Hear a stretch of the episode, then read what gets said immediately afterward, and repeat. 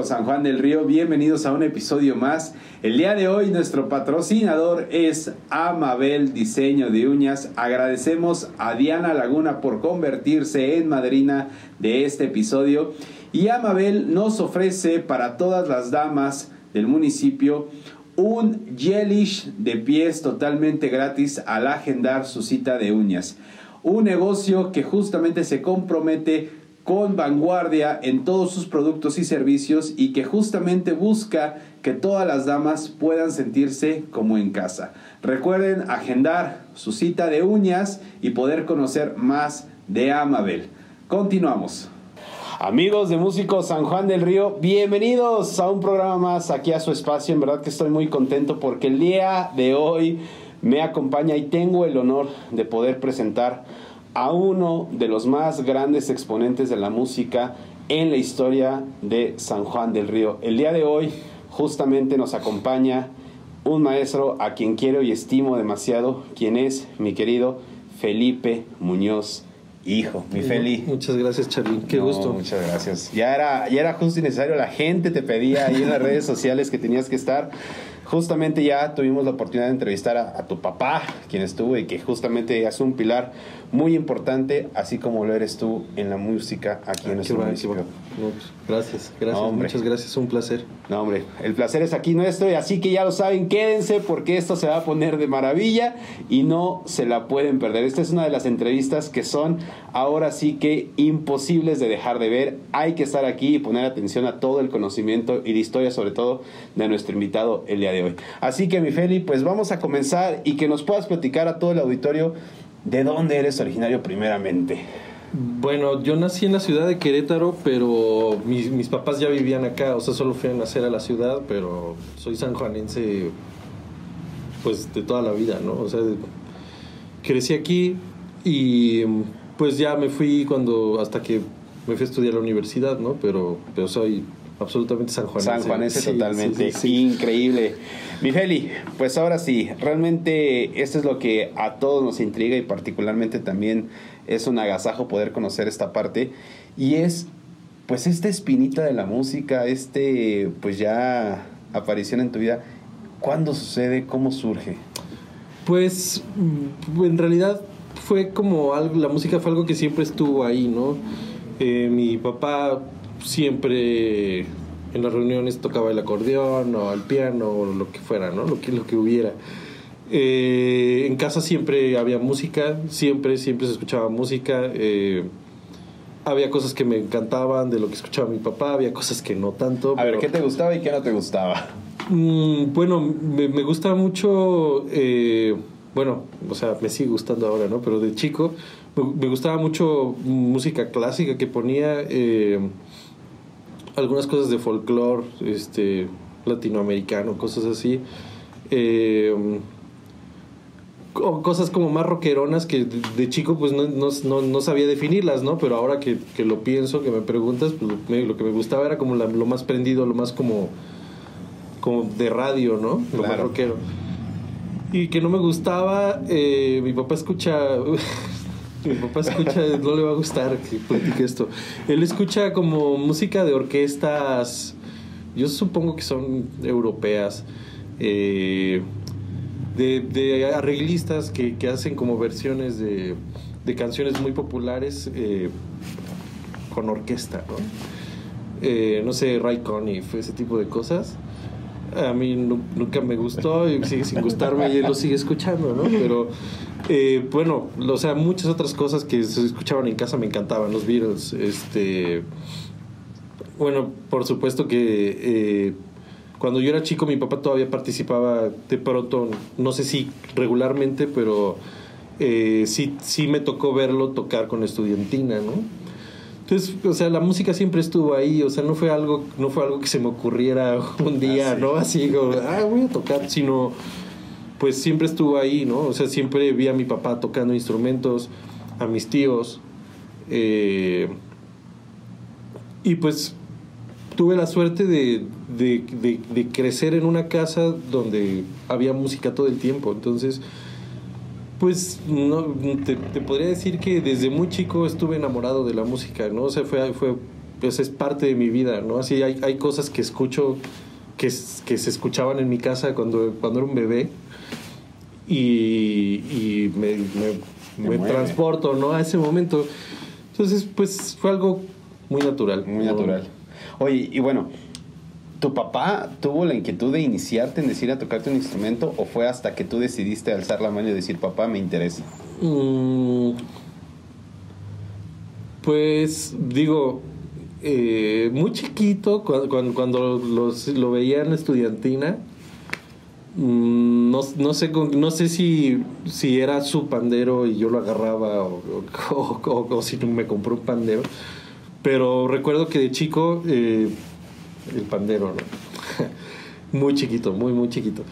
Y bueno, y también alguna vez los reyes me trajeron una batería, ¿no? Wow. Chiquitita, que duró así como cinco días. ya sabes, ¿no? Así los, los parches rotos de inmediato.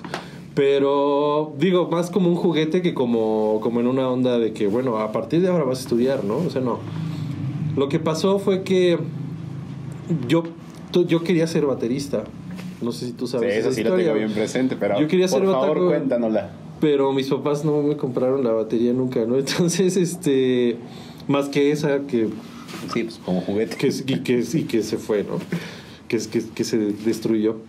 Pero bueno, el caso es que un día yo estaba muy aburrido en la casa y vi, vi el estuche de la guitarra arriba de un librero y pues así dije, ah, a ver, voy a ver qué pasa, voy a jugar con la guitarra.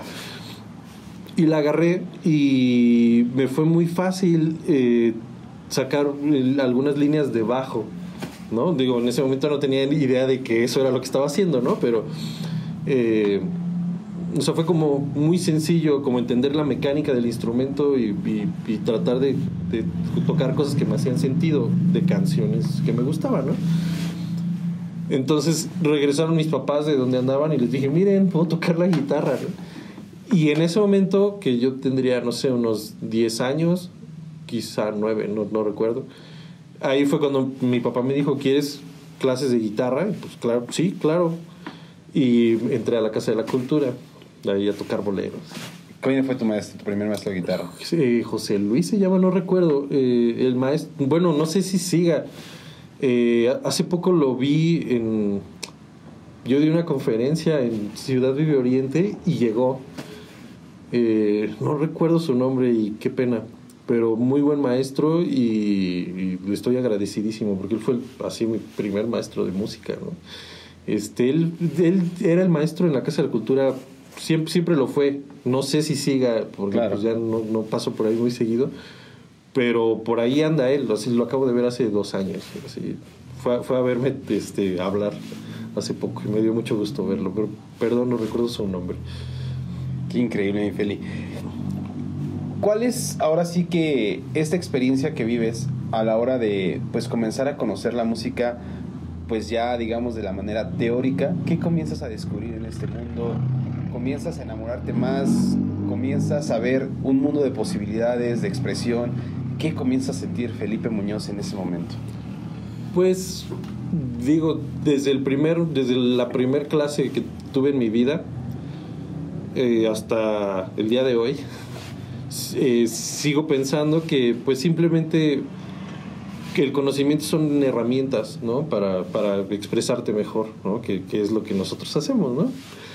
Eh, llámese, o sea, armonía, o sea, cosas de instrumento, cosas técnicas, este, composición, lo que sea. O sea, todo se resume a que son herramientas que te, que te ayudan a a integrarte mejor con, con, con, el instrumento o con, la composición, ¿no?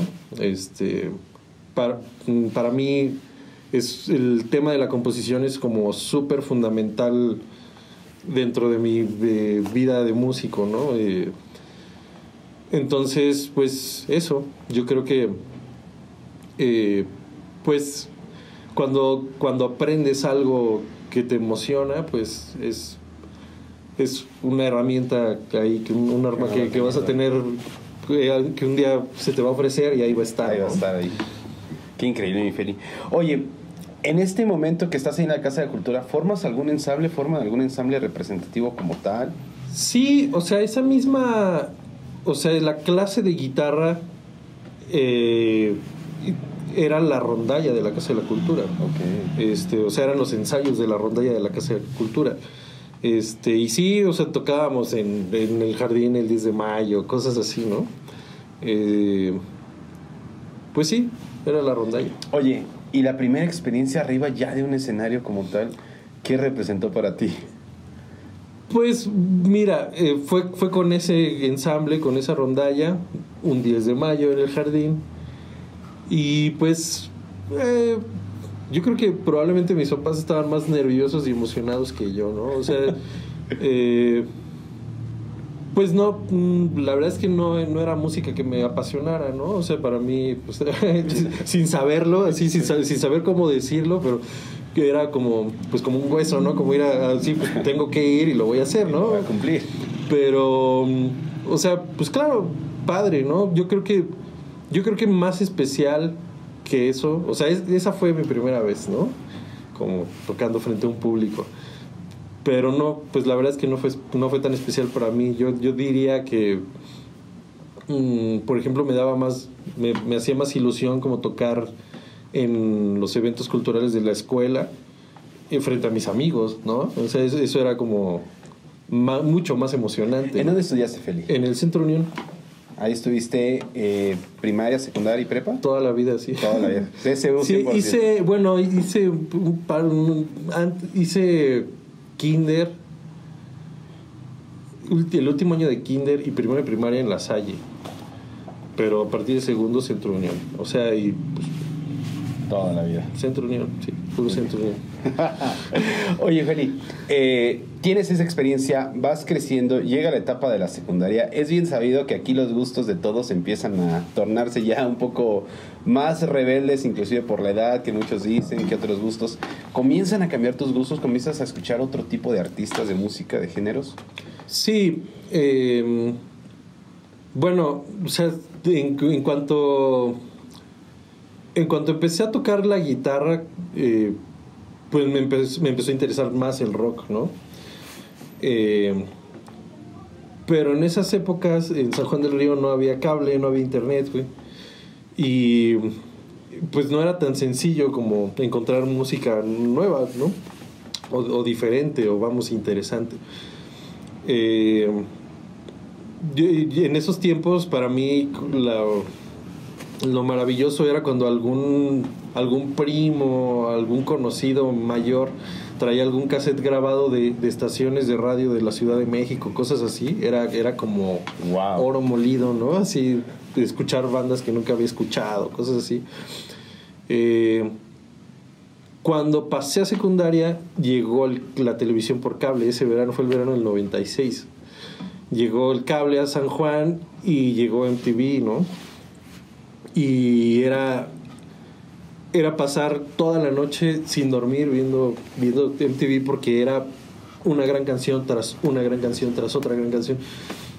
Y me, quedaba hipnotizado así me encantaba eh, y pues esa música marcó mi vida no o sea el, el, rock de pues de la segunda mitad de los 90 obviamente no todo eh, yo como que tuve un, gusto muy, muy enfocado hacia el grunge, la, toda la escena de Seattle, de la, de la costa oeste de Estados Unidos. Eh, pues sí, o sea, empecé como a escuchar esas bandas, eh, pues principalmente gringas. Eh, ese mismo año, yo ya me llevaba con este chico, Enrique Ruiz, le mando un saludo si alguien ve esto. Eh, y su papá era un gran melómano, así en su casa estaba llena de discos. Y en esa casa de muy chico, escuché a King Crimson, escuché a Yes, escuché a Genesis, escuché a Led Zeppelin, eh, ese, ese, tipo de bandas, ¿no? Pink Floyd. Todo, esto iba porque ahí en esa casa descubrí a Pink Floyd y fue algo que, que así, que a mis 11 años me, me cambió la vida, ¿no? ¿Qué disco fue? Ay, no me acuerdo. El concierto del 94, el Pulse. Este, tenían el, tenían el video y lo veíamos así en la cama de sus papás, así. todo este show de luces y este los visuales que tenían, así era como, órale, así, es, o sea, cómo, cómo llevan la música a, algo que, se, que ya es visual, ¿no?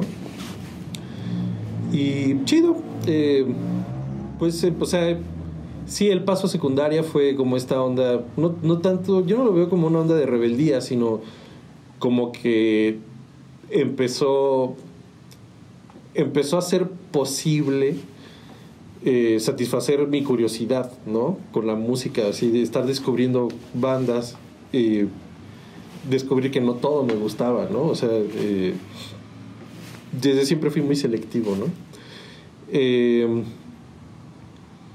Eh, y pues eso, o sea, no, no fue una onda de rebeldía porque además así, pues mi papá siempre era como como muy muy respetuoso y, y, y hasta curioso de, las cosas que yo escuchaba, ¿no? Y también algo, algo que me da mucho gusto es que mi papá también siempre ha estado abierto, siempre estuvo y sí, lo sigue estando, a, a, escuchar las cosas que yo escucho, ¿no?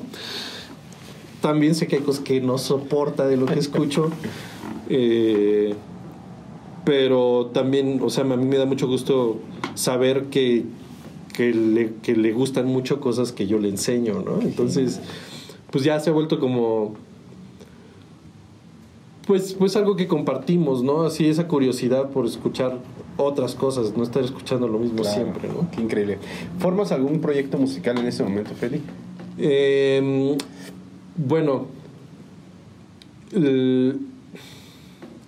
es que me preguntas cosas en las que no he pensado, así como con las cuentas de los años, ¿no? Pero, eh, bueno, es que a los 13 años me invitaron a tocar el bajo en una, en una banda de rock original, que para mí en ese momento era inimaginable. Eh, tocar música original, así tener una banda original en San Juan del Río, ¿no? Y, que me invitaran a mí, ¿no? Que era un niño, ¿no? yo ya a esa edad yo ya conocía a, músicos eh, mayores de, la ciudad por, porque mi hermana, que es cuatro años mayor que yo, era muy amiga de muchos de ellos, ¿no? Entonces, eh, fue, fue a través de, de, esas relaciones que un amigo baterista, Rafael Monroy, que ahora vive en Barcelona, eh, eh, bueno, él conoció en la universidad a un guitarrista que venía de Cancún y que quería hacer una banda de música original. Y no sé por qué se les ocurrió invitarme a mí de bajista, ¿no? Yo, yo era un niño, ¿no? De 13 años. Eh, pero, bueno, para mí fue súper emocionante, ¿no? Así que, que pensaran en mí cuando había no sé, bueno, no, no, te voy a decir que había 30 bajistas porque tal vez no lo sabía, pero sí había como gente de su edad con quien podían hacer ese proyecto, ¿no? Entonces para mí fue súper emocionante. Llego al primer ensayo de, ese, de esa banda y mm, era música súper interesante, súper, súper. Un chavo que, que escuchaba mucha música que aquí en San Juan no teníamos idea de que existía, ¿no? Eh, gracias a él, o pues sí, o sea, gracias a este cuate, Israel, que creo que sigue viviendo aquí en San Juan, Israel González. Este. Descubrí música. Eh, escuché por primera vez el, disco de solista de Vini Colayuta. Eh, me enseñó. Eh, como ondas de rock electrónico, él escuchaba Nine Inch Nails, cosas así, que, que o sea, pues yo no, no, ni idea, ¿no? Eh, digo, ahora, ahora no recuerdo, pero me prestaba bonches y bonches de discos, ¿no? Yo me imagino que pues, su intención era que, yo absorbiera todo eso para, para sonar como él quería que sonara el bajo en su banda, ¿no? Y esa fue mi primer, mi primer banda. Eh, duramos como un año tocando, pero pues ya, o sea, en algún ¿Recuerdas el nombre?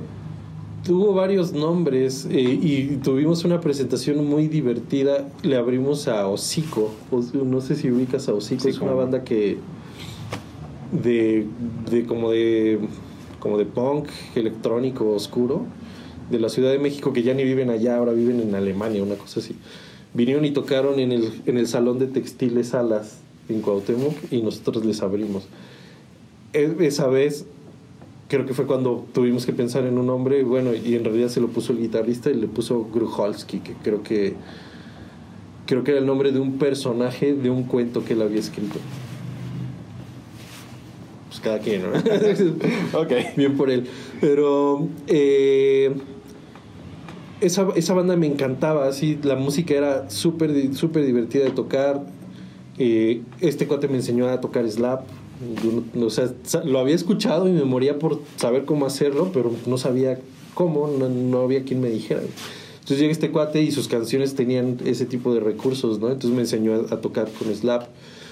Y, y bueno, entonces a raíz de eso, eh, no tocamos mucho, pero sí tuvimos al- algunas tocadas en las que otros músicos iban a vernos y les llamaba mucho la atención que yo estaba muy chiquito, ¿no? Y, me veían tocando slaps y cosas así.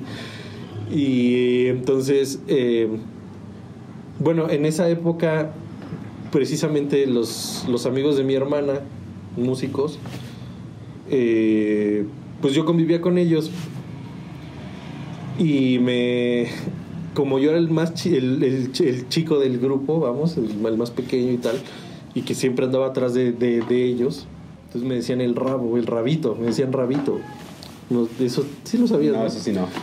bueno yo yo creo que todos los o sea todos los músicos rockeros de esa generación a mí me ubican como el bueno ahora me dicen el rabo no pero era rabito Rabito. era el, porque era el rabito de la banda, andaba atrás de ellos, ¿no? Entonces, bueno, toda, toda esta historia del apodo es porque cuando, des- cuando empecé a tocar y, y- y estos cuates me empezaron a ver tocar, me, me decían rabo romo, ¿no? Por sabo romo. Y este. Pues esa fue la primera banda, te digo, duró un año. Este, el único registro que hay es, es un video VHS de un ensayo que, que grabamos nosotros. Y este. Y ya, pues así, eso fue, Fue todo. la historia de esa banda. A partir de ahí, los amigos de mi hermana me empezaron a invitar a tocar covers. Este, tocábamos mucho en el vaso, en TX. Eh, pues sí, creo que mi carrera coverística ocurrió más en Tequisquiapan que aquí en San Que aquí Juan. en San Juan. No, el parte del vaso era un lugar emblemático Claro, del rock, ¿no? Claro, claro, claro. Sí, no, y divertidísimo, divertidísimo. ¿Cómo se llama la banda, Feli? Mm, toqué en muchas, o sea, eh, vamos, o sea, eran como, como alineaciones que se armaban como para tocar un verano allá en el, El vaso. Hueso. Y este, pero, por ejemplo, toqué mucho con Karim Pérez, ¿Cómo no? que es primo de Chava. Este, toqué mucho con, pues con, con Alejandro Soto, con, con Jorge, guitarrista Jorge que es que ahora hace tatuajes. Eh, ah, sí. No recuerdo su apellido. Jorge Isaac. Eh, con. Bueno, o sea, sobre todo así se me viene ahorita a la mente Karim. Toqué mucho con Karim, ¿no? Este, que, que era muy querido amigo de mi hermana. Y pues él me empezó a invitar, ¿no? Pero a mis papás no les gustaba que yo tocara en bares tan chiquito, ¿no? Y entonces era un problema que así porque tenía que ir a pedirle permiso a mis papás de que, de que fuera a tocar con ellos y así, una cosa simpatiquísima. Y, y ya, o sea, pues no, no lo hice mucho por esa situación, así, o sea, no era tan fácil para mí que, mis papás estuvieran tranquilos dejándome ir a tocar a, a, a Tequisquiapan a los 14 años. Eh, pero pues sí, o sea, de, de- de- vamos, de, de tocar en mi primera banda de música original, pasé como a, a- a tocar de vez en cuando covers con, con- con, pues las, las bandas Las de rock de aquí. ¿qué tal? Este, el Marley también toqué con él al- algunas veces. Eh, y pues ya, eh, fue hasta que mm, iba, no recuerdo, segundo o tercero de prepa, que eh, Rafael Monroy, el mismo baterista que me invitó a, la, a la- hacer la primera banda. me buscó y me dijo, oye, este, conocí a un productor que, que, que está buscando una banda que producir. Este, él, él trabajó con Pink Floyd cuando vino a México y no sé qué, así, las perlas de la Virgen, ¿no? Eh, y entonces este, pensé en ti, güey. Si tienes, si tienes algo que le puedas mandar, este, Vas. pues vas. Y si, y si le late, pues ya tienes baterista. güey. Entonces, no tenían. sí, bueno, sí tenía algunas cosas grabadas. Yo, como desde los.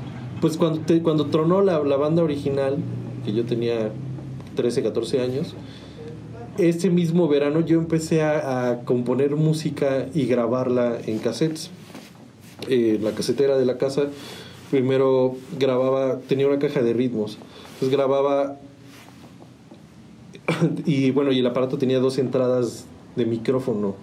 Era una- un estéreo que tenía como eh, como una onda de karaoke. Entonces tenía dos entradas de micrófono. Entonces conectaba en un canal la caja de ritmos y en otro canal el bajo. Entonces en ese cassette quedaba grabada la caja y el bajo. Pasaba ese cassette al otro lado y luego ponía otro cassette virgen y en ese cassette virgen encima, o sea, se grababa lo del otro cassette y conectaba una guitarra y encima, ¿no? Entonces ya tenía mi, mi, mi tecnobanda yo solo, ¿no? solito. Este, Oye. y, y entonces tenía ese tipo de, de- de grabaciones, pero cuando este cuate me, me- me pide material, me, me- me apuré como a hacer cosas nuevas. Ok. Y las, las hice y mm, se lo mandamos a este cuate y que sí le gustó, ¿no? Oye, Feli, discúlpame la interrupción. Me gustaría que esto nos lo pudieras platicar ahorita regresando del corte. Pero ya creo que es momento de que la gente pueda conocer más de lo que es la acción de Felipe Muñoz. ¿Y ahorita Claro. regresamos? Claro, claro. claro. Órale, pues. Amigos, no se despeguen porque esto está de rechupete. Y ahorita regresamos a Músico San Juan del Río. El siguiente tema se llama Kimbo. Kimbo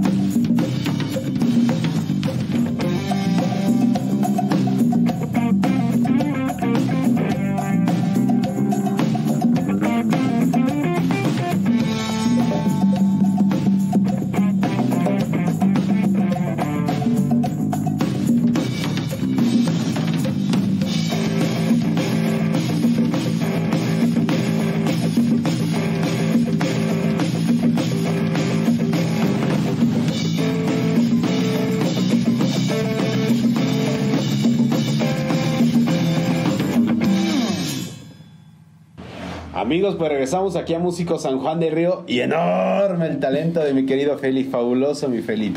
Bueno, estábamos en la parte de que este productor aparece en tu vida y empiezas a grabar nueva música. Sí, eh, tenía cosas viejas, pero quería pues, hacer algo más, más, más interesante para impresionarlo, ¿no? Entonces así pues, me apuré a, a- a componer este, ahí con mi sistema de tecnobanda.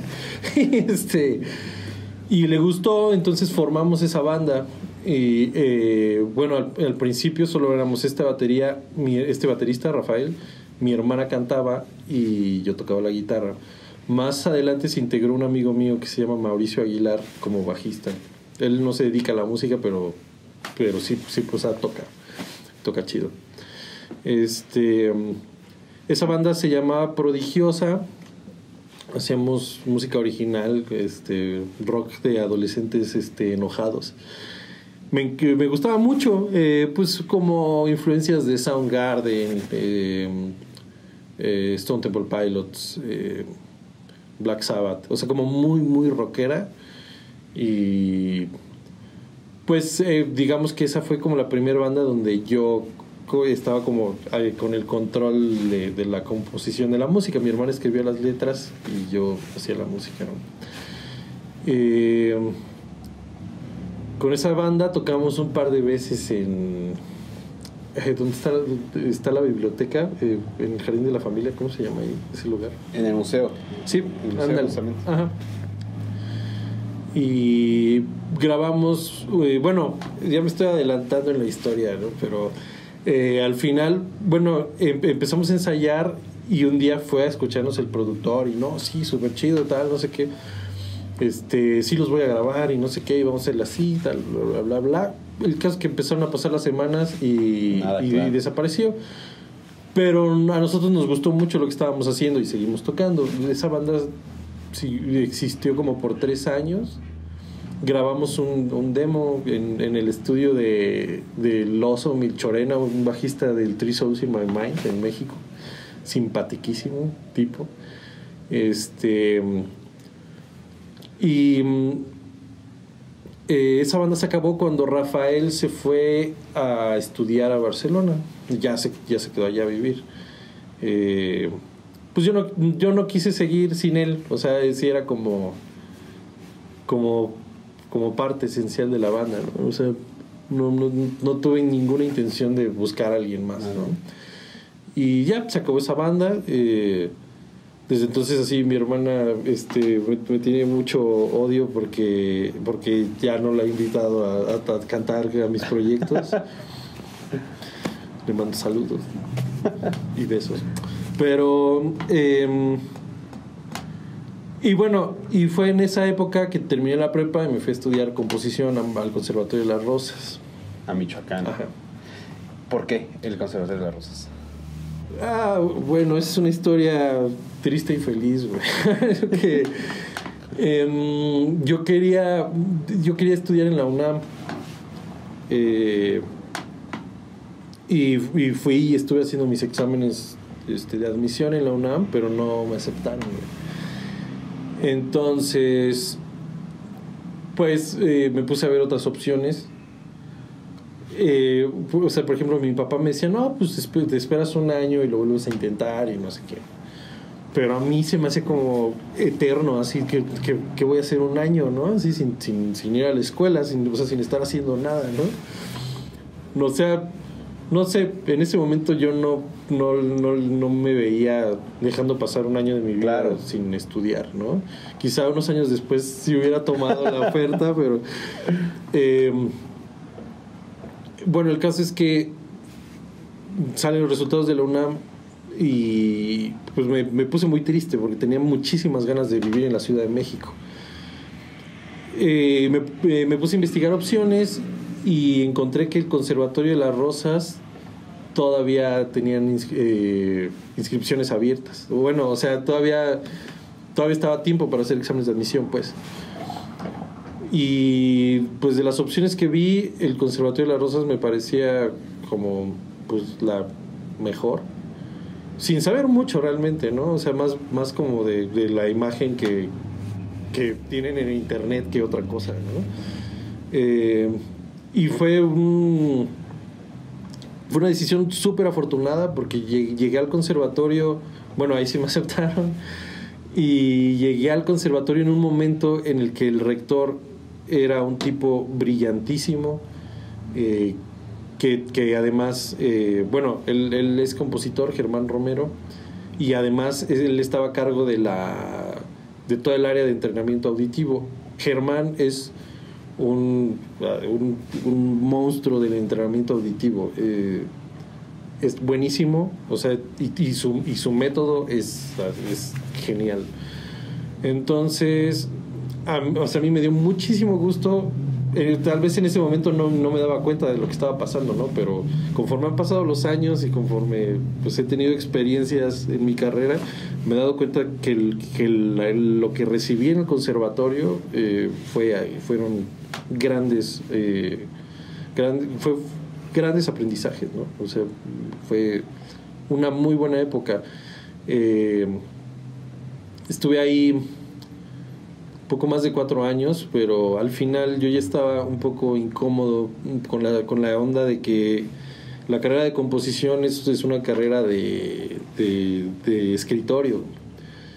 Eh, sí llevaba piano complementario, que tampoco es algo que a mí me apasione mucho. Me encanta escuchar piano y, amo a mi maestra de piano, pero mm, pues no es un instrumento que a mí me, me apasione. Eh, pero bueno, a lo que voy es que me empezó a pesar mucho estarme como alejando de, de la onda de tocar, ¿no? Así, o sea, me encanta la composición. Bueno, y ahí en el conservatorio pues es composición, eh, vamos, a, eh, académica, ¿no? Eh, formal. Que, bueno, las, las técnicas de composición de los últimos 100 años son súper interesantes. me encanta, me fascina, me, me, fascina esa parte de mi vida, ¿no? Pero me empezó a, a dar esa como necesidad de, de, de pues de, profesionalizarme con un instrumento y, y pues tener como, o sea, la, la, capacidad, la facilidad y la experiencia de, de trabajar este, tocando, ¿no? Entonces, en ese momento eh, hablé con un maestro del conservatorio, Guillermo Portillo, que es un gran amigo, eh, saxofonista de la banda elástica. Eh, y él me, le platiqué esto y me dijo, ¿por qué no te vas a la Escuela Superior de Música a estudiar jazz? Este, te van a, les va a encantar que vengas del Conservatorio de las Rosas. Y no, no, no, me había pasado por la cabeza, ¿no? Pero así me dijo eso y, y así se me iluminó el universo, ¿no? Y bueno, yo aquí en San Juan, toda mi vida, conocí a gente que me decía que la Escuela Superior de Música era el lugar más difícil para entrar, ¿no? pero por fortuna eh, en ese momento yo no recordé, yo no recordaba, ¿no? Así como todo, todo, ese, todo ese mito alrededor de la Escuela Superior de Música. Pero bueno, el caso es que pues me doy de bajo en el conservatorio, hago mis, mis trámites de admisión en México y me aceptaron, no así no batallé nada con los exámenes. Fue y, y, y, justo esa es una de las cosas así que, que me hicieron darme cuenta de, de qué buen nivel ofrecía el conservatorio en, en, ese momento, porque yo llegué a hacer mis exámenes súper tranquilo, a la superior, ¿no? Súper, súper tranquilo y bueno, eh, cada examen era un filtro, ¿no? El examen de conocimientos generales, el examen de armonía, el examen de entrenamiento auditivo, el examen de psicométrico y al final el de instrumento. Para el examen de instrumento éramos como, como 80 guitarristas formados y quedamos cuatro. Eh, entonces, bueno, eh, pues te digo, me, poco a poco, conforme han pasado los años, me he dado cuenta de que esos años en el conservatorio en Morelia fueron gloriosos, me dieron, me dieron muchísimo. Y bueno, y así fue como me fui a México a estudiar jazz. Wow. ¿Qué aprendiste o qué, qué diferencia puedes encontrar justamente? Pues venías a lo mejor de una, de una música muy rockera, eh, a tus gustos, lo que vienes escuchando, lo que tú vienes produciendo. Pero ahora en explorar el lenguaje del jazz, que muchos lo denominan pues, un lenguaje muy complejo, pero a la vez muy rico, ¿qué, qué diferencias empiezan a notar? ¿Retos que, que llegaron para ti? ¿Cómo empiezas a vivir ahora esta faceta? Bueno, retos cada día. Este, sí, justo eso. O sea, por, por eso me gusta eh, estudiar jazz, porque es, es una música que todo el tiempo te está poniendo a prueba, todo el tiempo te está retando, ¿no? Y mm, pues eh, vamos, eh, yo, bueno, no, no, no, no quiero sonar a que ot- otras músicas eh, sean más fáciles de tocar, ¿no?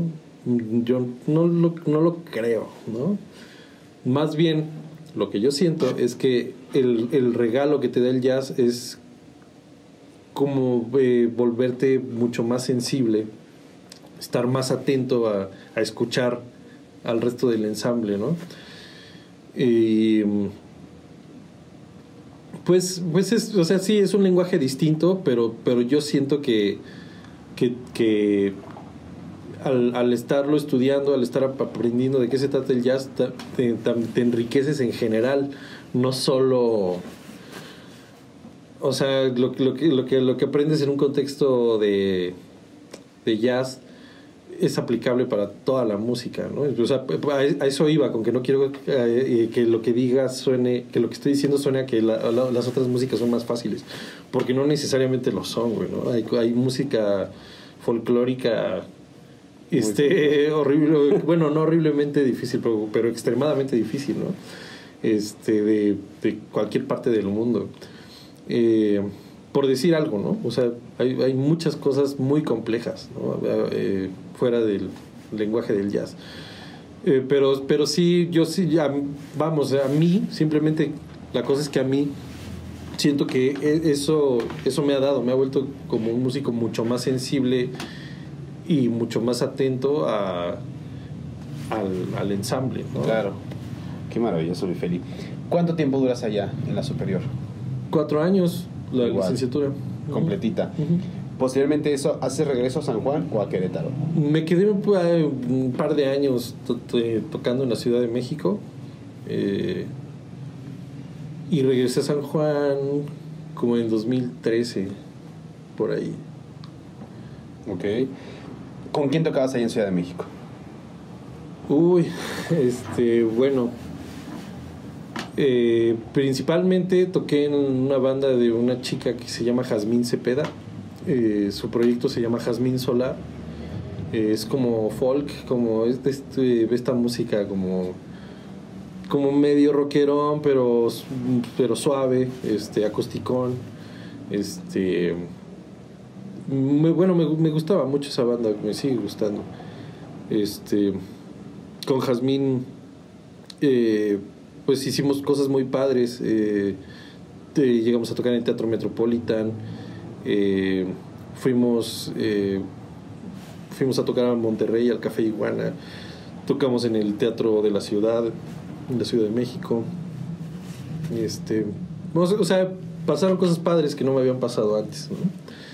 Eh, esa banda sigue existiendo eh, les ha ido muy bien. Eh, to- ya tocaron en un Vive Latino. Wow. este se fueron de gira a Chicago. Este pues ah, les pasaron cosas muy padres cuando yo me salí. Inviten, a sus bandas para que después les vaya bien. Y este y tocaba con ella y tocaba con una cantante de soul y de blues que se llama Jimena Segovia. Este y bueno, y eh, eh, ese, esa onda de la banda de blues fue muy interesante porque yo venía como de como de ser un guitarrista como muy acelerado y al momento que me invitan a participar en una banda de blues me doy cuenta de que mi manera de pensar o de tocar el instrumento estaba completamente fuera de contexto con lo que tenía que hacer en esa banda entonces estuvo muy chido, o sea, fue, fue también algo súper enriquecedor, así como poner freno de mano y, y empezar a respetar la tradición, ¿no? De cómo, de cómo tienen que tocarse las cosas. Este, aprendí mucho de, de ese ensamble, aunque, aunque el blues no, era mi hit, Eh, ese fue, esa fue, mi primer banda en la Ciudad de México. Este, y bueno, o sea, trabajamos mucho. eh, el, el gremio del blues en el país es chiquitititito, ¿no? Entonces también pues empezamos a ir a festivales, a Aguascalientes, a la Ciudad de México, fuimos a Puerto Escondido, este... pas- Bueno, en la ciudad así to- tocamos por todos lados también.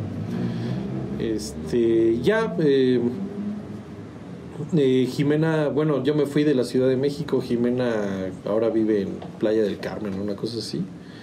Este, sí, sí, sí, sí está tocando allá, pero no, no, no, no estoy como muy informado de qué es de su carrera, ¿no? Jazmín sí sigue tocando, digamos que esas fueron como mis bandas en la Ciudad de México. Eh, pues ya en el ambiente de la escuela, pues ensamble- ensambles que de pronto tocábamos en algún café, este, algún festivalito, cosas así, este, pues ensambles de jazz con los amigos, ¿no? El hueso. Sí, ajá, el, el bendito hueso con, con los, con los compas de la escuela. Y también en esa época empecé a tocar con una banda de Monterrey, de unos amigos este, muy queridos. Eh, su banda se llamaba Rubik. Eh, por alguna razón, bueno, ellos tenían un manager, Javo Hernández, así un- un- una, una gran persona y un chavo muy inteligente. Foto, ahora es fotógrafo. Eh, él le, le echó muchísimas ganas a, a- a echar a andar ese proyecto, a esa banda. Y de pronto se les, se les ocurrió empezar a ir a Estados Unidos a tocar y por alguna razón su bajista no podía ir a Estados Unidos. Yo nunca supe claramente qué era la situación, pero... em, el caso es que me hablan y me dicen, oye, este, tenemos una gira a Estados Unidos, este, ¿quieres venir? y pues claro que sí, ¿no? Y entonces con ellos me fui cuatro veces de gira a Estados Unidos. Wow. Y este, y fue así una experiencia preciosa cada vez. Este, son grandes y muy queridos amigos. O sea, desde, desde antes de eso ya nos llevábamos súper bien. Son eh, el baterista y el guitarrista son primos de mi mejor amigo de toda la vida de, de aquí de San Juan. Entonces también los conozco desde siempre. Entonces eh, fue como, pues fue muy grato que, que, se- que pensaran en mí porque aparte, o sea, en Monterrey hay una cantidad infinita de grandes músicos. Y pues a pesar de, de- de lo pues de lo complicado que podía ser que integrar a alguien de otra ciudad, así lo, lo hicieron y, y estoy inmensamente agradecido porque lo pasamos increíble en esas giras. ¿no? Este, son, así fueron experiencias divertidísimas. Fregón, mi Feli. 2013. Regresas al estado. ¿Y qué comienzas a hacer de tu vida en este momento? Eh, pues llegué a San Juan este porque me, me- me enamoré de mi chava este o sea él se me hizo con una sanjuanense que este que siempre me había gustado este que es mi, mi chica Conchita un beso Saludos, Conchita. y este eh, o sea, fue a raíz de la relación con ella que empecé a tener una relación con ella que, que empecé como a buscar qué hacer aquí en San Juan. O sea, se me pasó por la cabeza como, pues, pues me voy a regresar a vivir allá, ¿no? Para estar con ella. Eh, entonces llegamos a San Juan. Bueno, yo llegué a San Juan eh, como 2013, una cosa así. Y po- como un año antes a mí me habían presentado a Walu de la Cruz en una fiesta. Y ya, o sea, de eso de que, ah, mira, él es músico y tal, y ah, yo tengo una academia de música y tal. Entonces cuando regresé me acordé de ella. Y no recuerdo si le llamé o si fui a la academia, no me acuerdo. Pero el es que fui y le dije, oye, pues estoy en San Juan del Río y necesito trabajar. Y me invitó a, a- de inmediato me invitó a trabajar con ella. Y estuve trabajando ahí como tres, dos años, tres años, una cosa así. Que fue, por, por ahí fue donde conocí, ¿no? Nos conocimos justamente. Y este. Y pues bueno, ese fue como mi, mi primer trabajo de vuelta acá. Pero también por fortuna, eh, pues fue pasando el tiempo y, la gente de en Querétaro me empezaron a invitar a trabajar también a, tocar, que pues era lo que yo realmente quería hacer, ¿no? Eh, entonces, bueno, cuando yo regresé de la Ciudad de México no conocía a nadie, tenía nueve años de no vivir aquí, ¿no? Pues no sabía cómo, cómo estaba la movida en Querétaro. Eh, entonces eh, estuvo chido porque pues la gente me me empezaba a llamar así para, para trabajar, para tocar. Y este pues fue como pues conocer a todo el gremio este de nuevo, ¿no? Y chido, eh, súper bien. Eh, también así una de las primeras cosas que, que me pasaron por la cabeza fue eh, hacer un proyecto original, ¿no? Entonces, bueno, busqué a, Daniel Chávez Curi y a Pablo Reynoso, un gran baterista, este, para, para proponerles tocar mi música, ¿no?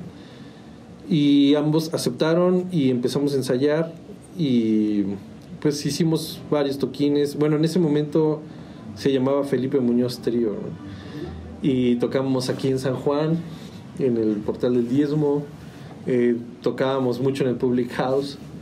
Este, en Querétaro también tocábamos por todos lados.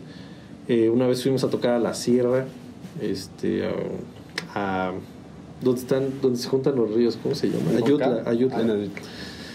Eh, en Semana Santa, ¿no? Así, un mar de gente y, y, bueno, y aparte pues gente de la sierra, ¿no? Eh, y nosotros llegamos así a, a tocar funk y swing y cosas así medio raras, pero nos fue bien.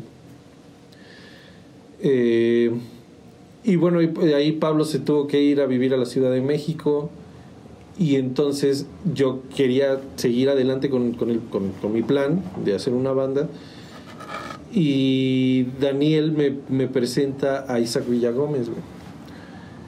Eh, todo, todo sucedió en, el contexto de, que íbamos a tocar en el Hanks. Y, y Daniel me dijo, ah, pues voy, voy a invitar a Isaac para que lo conozcas y pues si te late, pues lo invitamos. ¿no? Entonces llega Isaac al Hanks, bueno, llegamos todos al Hanks, tocamos y así Isaac fue como clic instantáneo. ¿no? Entonces terminando de tocar le dije, oye, pues estamos armando un proyecto original, tal, este, teníamos batacos, estaba Pablo, pero se tuvo que ir. Y este, pues que- quería ver si no te gustaría entrarle, ¿no? Así el día que lo conocí. Y dijo que sí. Y pues a partir de ese momento se, vamos, se consolida como la, la sección rítmica de Mantis Atea, ¿no? Que es, que es la banda con la que he estado trabajando pues desde esas fechas. Este ahora, ahora Dani se fue, este, y entró Javier Regalado a tocar ahí. Hemos grabado dos discos con esa banda, hemos este, hemos tocado en festivales en varios lugares de la República, eh, fuimos a Cuba a un festival. Este, ahí en la Cuba también tocamos en un bar de jazz que se llama La Zorra y el Cuervo. Y este, tocamos en un lugar de rock que, que es- es- es- era un cine y lo convirtieron en un foro para tocar rock en La Habana que se llama Maxim. Este, esa gira estuvo divertidísima también en 2015. Y este también hace poquito tuvimos la, la grata noticia de que nos mencionaron en el Atlas del Jazz como una de las bandas más propositivas del estado de Querétaro. Genial. Y, y pues ya, bueno, Mantis pues es pues es, es, es- es el laboratorio donde, donde compongo la música que, que me da la gana. Por, por cierto, es un nombre que yo he usado desde, desde que tenía 14 años, desde esta onda con los cassettes. Este, ya, yo, ya, eso ya se llamaba Mantis Atea, ¿no? Es un nombre que se le ocurrió a mi hermana, que le mando saludos otra vez. Y, y bueno, pues es un nombre que me, me encantó, me pareció divertidísimo. Y, de una vez. y sí, es el, siempre, siempre ha sido el nombre con el que. Bueno, es el, el nombre de la música que hago. ¿no? Claro. Y ya, pues ahora Mantis ya tiene pues unos años de ser una banda este, que amo, así que me encanta. Eh, mis, mis compañeros eh, para mí son, son como hermanos, así los, los adoro y, les, estoy inmensamente agradecido porque pues llevamos todo este tiempo este, trabajando este, con, con mucho gusto, ¿no? O sea, eh, yo les agradezco mucho pues el, pues el cariño que le han dado al proyecto. Qué increíble, Feli. Pues, ¿qué onda? Vamos a ver otro videito tuyo, mi Feli. Claro, claro, claro. Órale. Amigos, no se despeguen porque esto se está gozando aquí. Regresamos. Este tema se llama Todo cambia.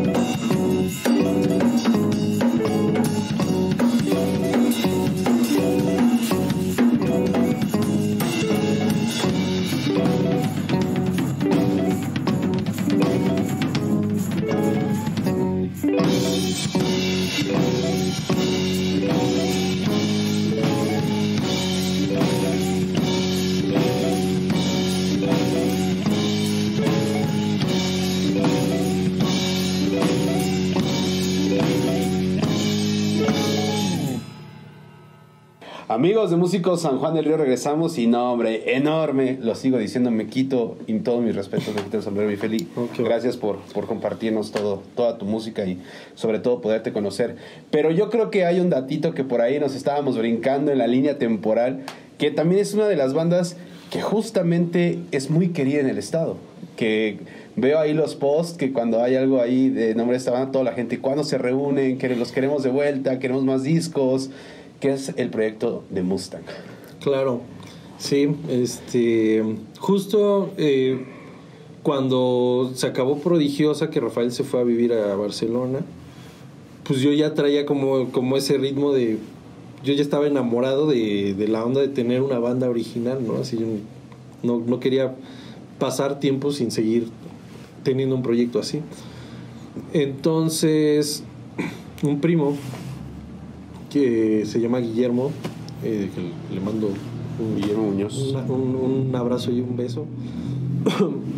Eh, eh, bueno, eh, de chicos no nos llevábamos tanto, pero cu- cuando nos volvimos adolescentes empezamos como a, hablar así de que por, por el gusto por la música, ¿no? Así de, de pronto un día se me acercó y me dijo, oye, tú tocas la guitarra, ¿verdad? Y yo sí. Ah, es que yo estoy tocando el bajo. Y yo, órale, qué chido. Y a partir de ahí, como que empezamos como una relación ya más cercana. Y de pronto me invitaba a verlo tocar con su banda. Él tenía una banda de metal que se llamaba ah, Anfiteatro. Gran banda, gran, gran banda. Este. Y bueno, eh, pues tenemos una relación chida, o sea, vamos, empezamos a tener una relación más chida a raíz de, de la música. Y entonces cuando se acaba Prodigiosa, yo, yo le, llamé y le dije, oye, este, preséntame músicos, este, quiero hacer una banda. Y él me dijo, no, pues bueno, yo puedo tocar el bajo.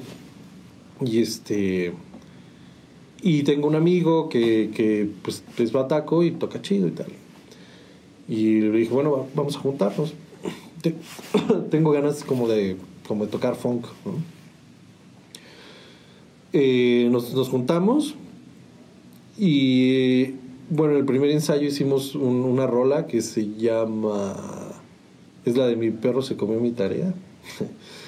Eh, en ese momento no tenía ese nombre, ¿no? Pero bueno, o sea, ese día compusimos una rola.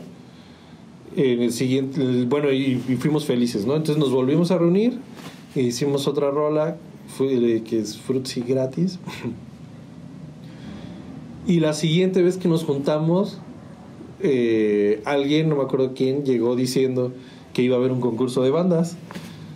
Y dijimos, pues vamos a meter. Ah, bueno, y, se necesitaban dos canciones. Entonces dijimos, "Ay, vamos a meternos, ¿no? Y entramos al concurso de bandas y no ganamos. Este, aparte fue simpatiquísimo esa vez porque fue un concurso que hicieron en el JBJ en Querétaro. Y mm, eh, eh, me pones nervioso cuando volteas a ver el reloj. Eh, fue muy chistoso porque esa vez vinieron a concursar eh, los hijos de Johnny Laboriel, güey.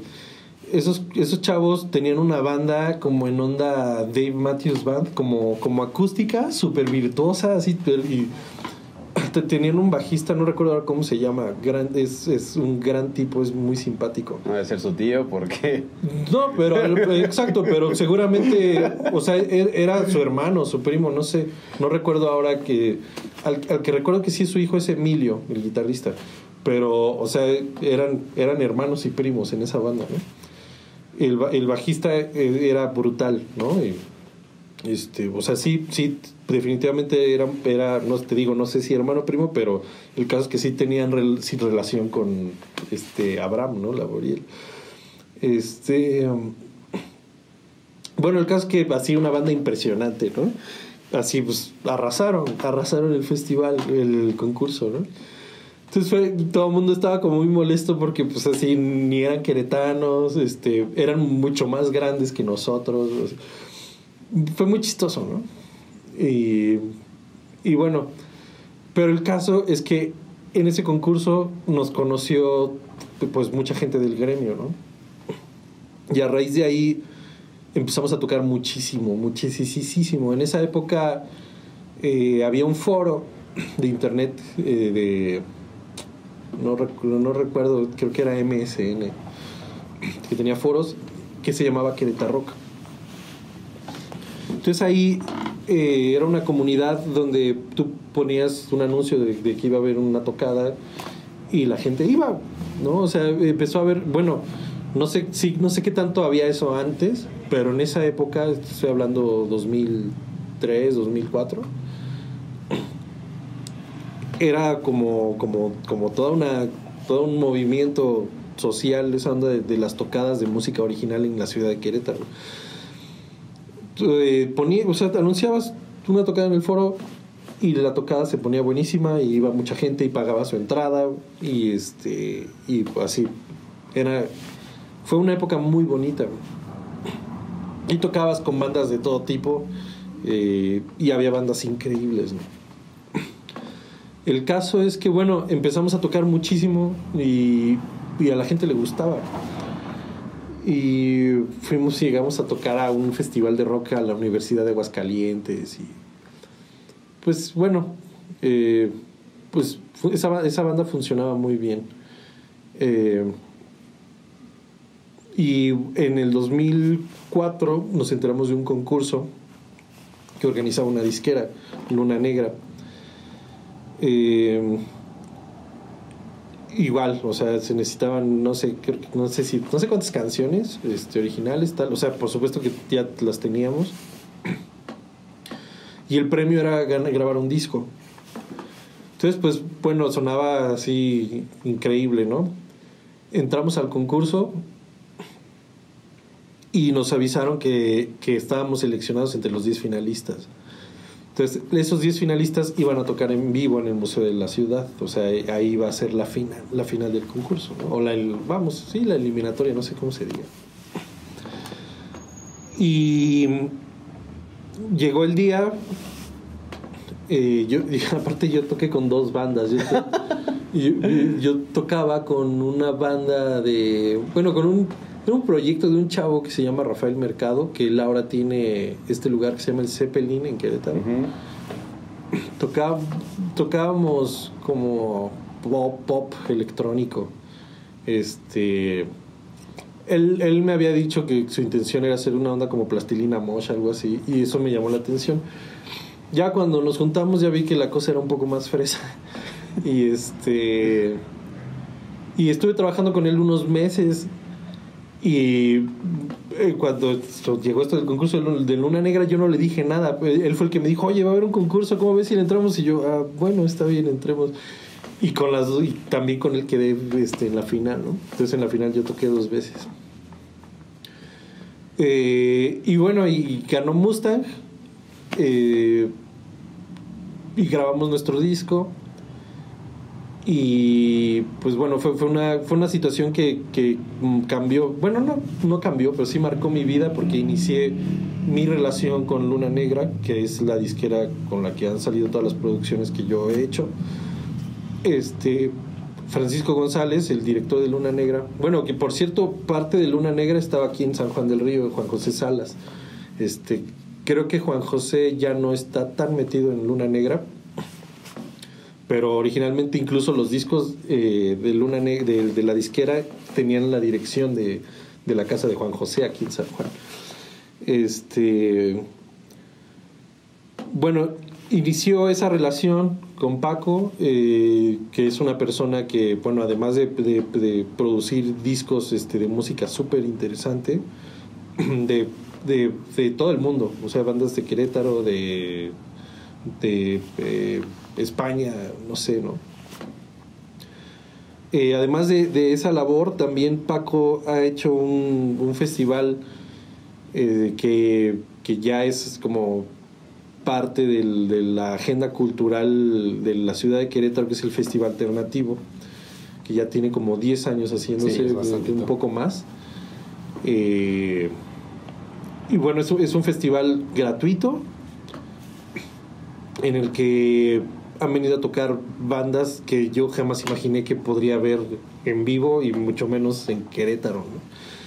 Eh, Paco es una persona, eh, es, un enamorado de la música, este, también, o sea, otra cosa que, que me trajo esa relación es que Paco conocía música que, que yo no tenía idea que existía, ¿no?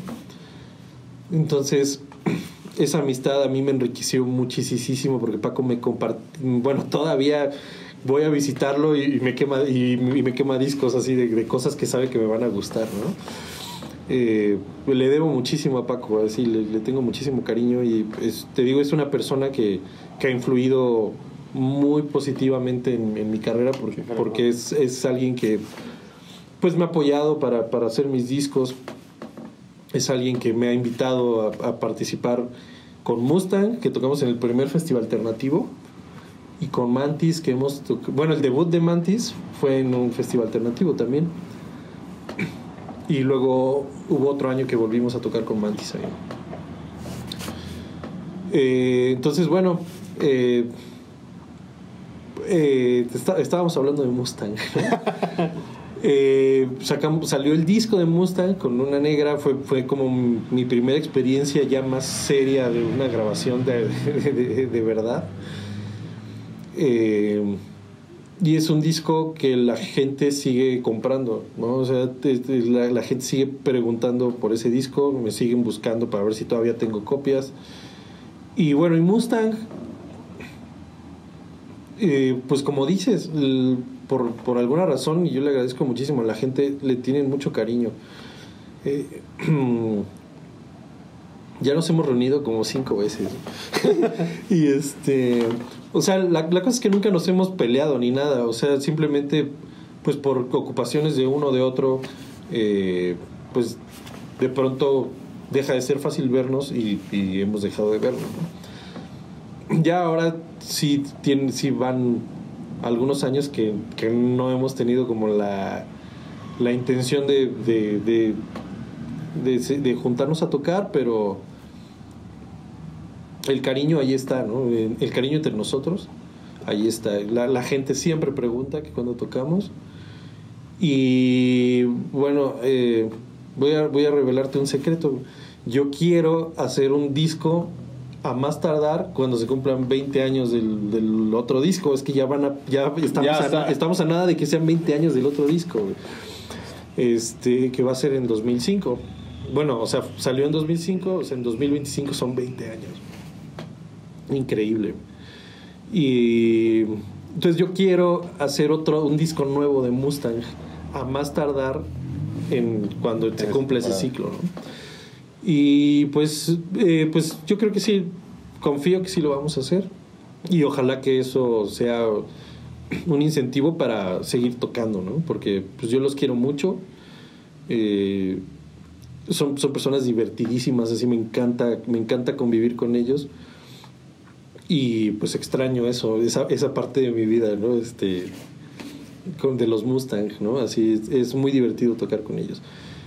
Y pues bueno, pues eh, esa es la historia de Mustang. eh, la, como, como dices, así es, es sorprendente que la gente sigue preguntando Por- por esa banda. Increíble, mi Feli. Maravilloso. Mi Feli, estamos a escasos minuto y medio de, de irnos ya de la entrevista. No me quiero ir sin que antes nos puedas mencionar tus redes sociales en donde te pueden encontrar. Ah, bueno, eh, estoy en Facebook, estoy en Instagram. eh, pues, o sea, tengo mi perfil personal en ambas redes. Y también en ambas redes está el perfil de Mantis Atea. Eh, pues sí. La música de Mantis la podemos encontrar en Bandcamp, eh, en todas las plataformas disponibles. Sí, bueno, eh, ahí bueno, eh, tengo una onda de que no quiero subir todo el catálogo en, en las plataformas que, convencionales, ¿no? Entonces en, en las plataformas grandes solo tenemos creo que tres canciones. Pero en Bandcamp está todo el disco de Mantis y también está eh, un, un concierto en Cuba. Genial. Este, entonces ahí pueden escuchar. En YouTube, ah, también tenemos canal de YouTube. Ahí hay varios conciertos, este, sesiones que hemos hecho para la universidad, cosas así. Fabuloso. Y pues bueno, o sea, yo, yo siento que es más simpática si alguien tiene curiosidad de ver la, las- los, los conciertos que, que están en YouTube son más divertidos Vamos. y hay como más contenido ahí. Bien, entonces pues ya lo saben amigos, a darle like, a darle seguir, a darle follow, porque mi estimado Feli merece todo, todo el apoyo de acá de San Juan del Río. Mi Feli, Muchas gracias. No me queda más que agradecerte por estar aquí, por darte el tiempo de venir a Músicos San Juan del Río y poderte hacer tu entrevista. En verdad que es todo, todo un agasajo y todo un No, placer. gracias a ti, Charlie, un placer. Este, ya te había dicho que la- esta, la- esta labor que haces me parece este, muy, muy digna de celebrar porque pues Muchas nadie lo había hecho.